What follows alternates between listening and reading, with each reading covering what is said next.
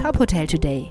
Die Nachrichten des Tages für die Hotellerie von tophotel.de. Mit Maximilian Hermannsdörfer. Auch nach der Corona-Pandemie wollen viele Reisende in Deutschland Urlaub machen. Das ergab eine aktuelle Umfrage des Reiseportals kurzmalweg.de. Etwa 60 Prozent der Befragten gaben an, künftig öfter Reisen in Deutschland und das nahegelegene Ausland zu planen. Das Reiseportal hat außerdem ermittelt, was Kunden bei der Buchung von Hotels in Bezug auf die Corona-Pandemie wichtig ist.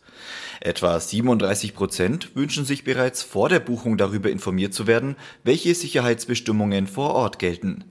36 Prozent wollen sowohl bei der Buchung als auch im Hotel so wenig wie möglich an Corona erinnert werden. Kontaktloser Service, zum Beispiel beim Check-in oder Check-out, spiele dagegen kaum eine Rolle. Die Bundesregierung lässt den Start der geplanten Corona-Testpflicht für Reiserückkehrer vorerst offen. Eine Sprecherin nannte gestern keinen Termin und verwies auf noch laufende interne Abstimmungen.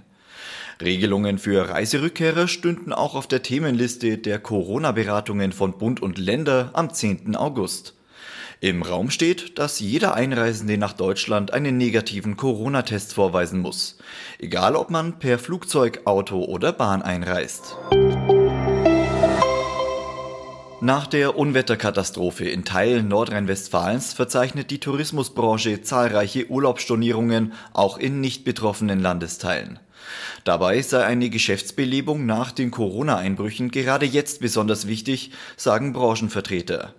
In einer landesweiten Blitzumfrage des DEHOGA berichteten 54 Prozent der Hoteliers von hochwasserbedingten Stornierungen. Rund 90 Prozent der Befragten hätten dabei angegeben, die vereinbarten Leistungen erbringen zu können, weil sie nicht oder nicht mehr von Hochwasser betroffen seien. Weitere Nachrichten aus der Hotelbranche finden Sie immer auf tophotel.de.